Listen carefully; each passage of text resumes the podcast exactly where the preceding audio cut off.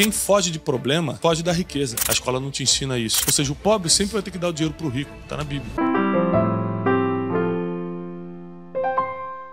Medo sempre vai fazer você tomar a pior decisão. Tá aí, tá escrito. Teve medo e enterrou o talento. Quando a gente olha pra bolsa, onde que as pessoas deixam de ganhar mais dinheiro? É, no medo. O problema, na verdade, não é ter medo, porque o medo ele é natural, ele acontece. O problema é você não conseguir agir apesar do medo, não é? Quando a pandemia chegou, eu morava nos Estados Unidos e eu tava investindo em imóveis lá. Então, a pandemia começou, passou uns meses, a gente começou a ficar bem assustado. A gente falou, vamos voltar pro Brasil pra gente ver o que vai acontecer com o mundo. A gente tava entendendo, tava em lockdown geral nos Estados Unidos. O pessoal tava, é, os, os mercados tudo vazios, não tinha papel higiênico, não tinha água no mercado, era uma loucura. A gente pegou o avião e voltou pro Brasil. Como não ficou claro o que estava acontecendo, eu cometi um pecado, porque a Bíblia diz que tudo que você não faz por fé é pecado. Então, eu na minha falta de fé e alimentando o meu medo, eu decidi vender alguns imóveis que eu tinha na América. E, e foi uma coisa, e foi uma perda financeira enorme que eu tive, porque pelo medo eu falei, não sei o que vai acontecer com o mundo, pelo menos eu trago algum dinheiro pro Brasil. Nesse pensamento, eu coloquei os imóveis para vender, vendi rápido. O que, que aconteceu? A pandemia, seis meses depois, fez os mesmos imóveis valorizarem de 30 a 35%.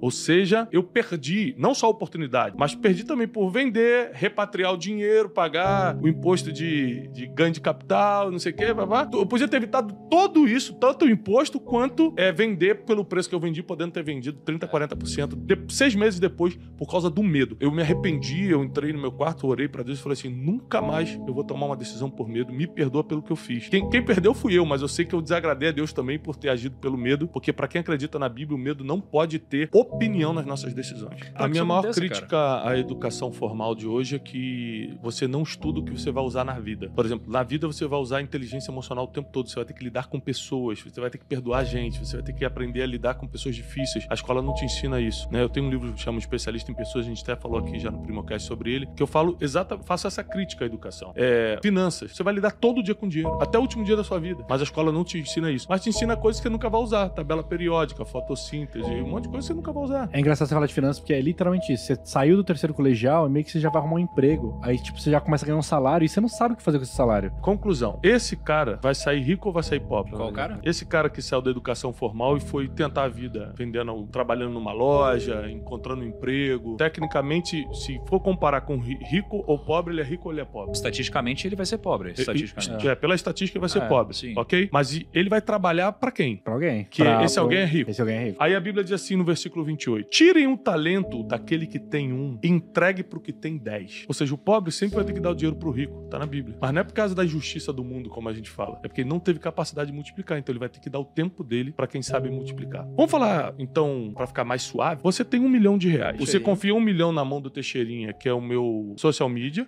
ou você confia na mão do primo rico? É do primo rico.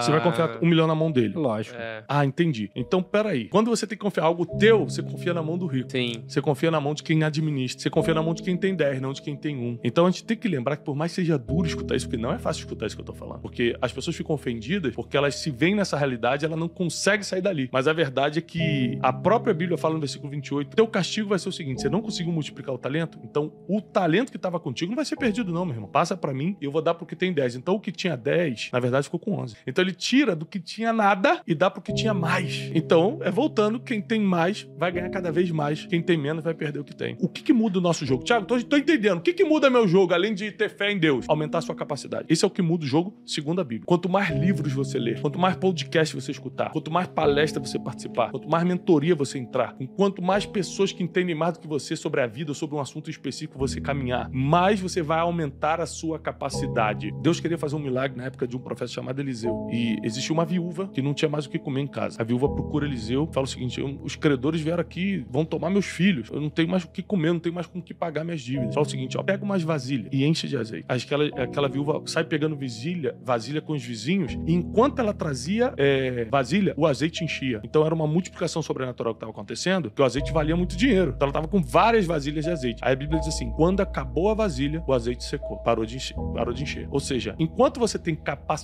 de armazenamento, o milagre pode acontecer. Quando para a sua capacidade, a bica espiritual fecha, a torneira espiritual fecha. Então, tanto levando para o lado espiritual, quanto para o lado natural, quanto maior for a sua capacidade, mais oportunidades, mais chance você vai ter. É, você concorda comigo, Nigro, que uma das habilidades que diferencia quem tem sucesso e quem não tem é a capacidade de lidar com pressão? Acredito que se formar no caos. Com certeza ajuda. Tipo assim, se pintar um problema agora, assim, caramba, deu um problema na empresa, você vai lidar de uma forma, um cara que não tem um negócio do teu tamanho, que não trabalha que você trabalha, vai lidar com outro, cara vai infartar, com coisa que você vai resolver em uma hora. verdade. Porque a habilidade com pressão, com a pressão, faz você resistir a certas dores, você já não se importa com certas notícias, você sabe qual é o caminho pra sair. Outra coisa, quem, quem foge de problema, foge da riqueza. Então, quando ele enterra o talento pra fugir de problema, pra, não quero bater de frente com esse cara que é duro, ele abre mão da riqueza. Quem encara problema, quem e principalmente resolve o problema dos outros, é quem encontra o caminho da prosperidade. A gente gravou um dia desses com a cofundadora do Nubank. E aí a gente perguntou assim: como ter clientes que amam a sua empresa? E ela disse assim: simples, resolva uma dor muito importante para o seu cliente, né? Então, assim, é, fugir de um problema significa fugir da resolução de uma dor, não é? E se eu conseguir resolver uma dor, eu tenho também um prêmio muito alto. Então, o que esse cara fez foi exatamente o oposto disso. Até voltando no exemplo que eu dei do Teixeirinha, social media. É, eu não confio, eu confio, por exemplo, as minhas redes sociais na mão dele. né? ele posta coisas é, é, lá, ele tem, ele tem acesso total, eu confio nisso nele. Mas eu não confiaria meu dinheiro. Não por falta de confiança, mas porque provavelmente ele não, ele não né? Teria capacidade para administrar dinheiro. Mas para administrar rede social, ele tem, mais do que eu. Por que eu tô falando, voltando nisso? Porque a capacidades são por áreas. Nem todo mundo que é capacitado numa coisa vai estar capacitado para administrar outra. Então, quando a Bíblia coloca aqui os talentos, ele está diretamente falando o seguinte: qual é a sua habilidade de lidar com dinheiro, por exemplo? Qual é a sua capacidade para lidar com isso? Você concorda que se a gente, nós somos quatro pessoas na mesa, se Deus agora milagrosamente colocasse um milhão de reais na conta de cada um, nós quatro teríamos destinos financeiros completamente diferentes, ou seja, Sim, Daqui a um ano, Deus vem agora fazer um peito fino na nossa conta. As- os quatro vão tratar o dinheiro de forma diferente. E quando a pessoa, às vezes, ela recebe um, um talento e ela não se sente capaz, ela tem a capacidade, mas ela não se sente segura com isso. Ela fala, cara, eu acho É, que eu um não sou capaz de um segurar problema isso. emocional, é. Aí é emocional, não é? Por exemplo, é, biblicamente falando, Deus nunca vai te entregar o que você não possa fazer. Você não tem Entendi. a capacidade pra fazer. Até mesmo esse cara que recebeu um, ele tinha capacidade de gerar dois. Claro. Só que ele não tinha emoção emocional pra gerar dois. Ah, Exatamente. ali. Ele teve medo. Deixou claro que o problema foi emocional. Deixou claro. A Bíblia deixou claro. Tive medo e enterrei. Outra coisa, na velocidade que ele enterrou, ele já tava com tudo programado. Ele já tava assim, cara, quando ele viu distribuindo, ele falou: quando chegar a minha vez, irmão, já até sei o que eu vou fazer. Vou deixar guardadinho, que eu não consigo lidar com essa pressão. Eu não consigo resolver esse problema. É melhor eu devolver, porque aí não passo por ladrão, não passo por- pelo cara que deu prejuízo. Ele já foi pro pior. Mentalidade negativa, mentalidade limitada. Porque o já- cara, o cara que recebeu cinco, ele foi correndo resolver já. foi né? correndo resolver. Mas por quê? Porque ele já sabia qual era o caminho. Você só corre quando sabe qual é o caminho. Quando você não sabe qual é o caminho, você vai devagar. Ele correu porque ele já sabia qual era o caminho da multiplicação. Então, a sua capacidade determina a velocidade que você vai multiplicar as coisas. O problema das nossas emoções é que o medo paralisa, a comparação destrói em câmera lenta, você não percebe que está sendo destruído. É, então, todo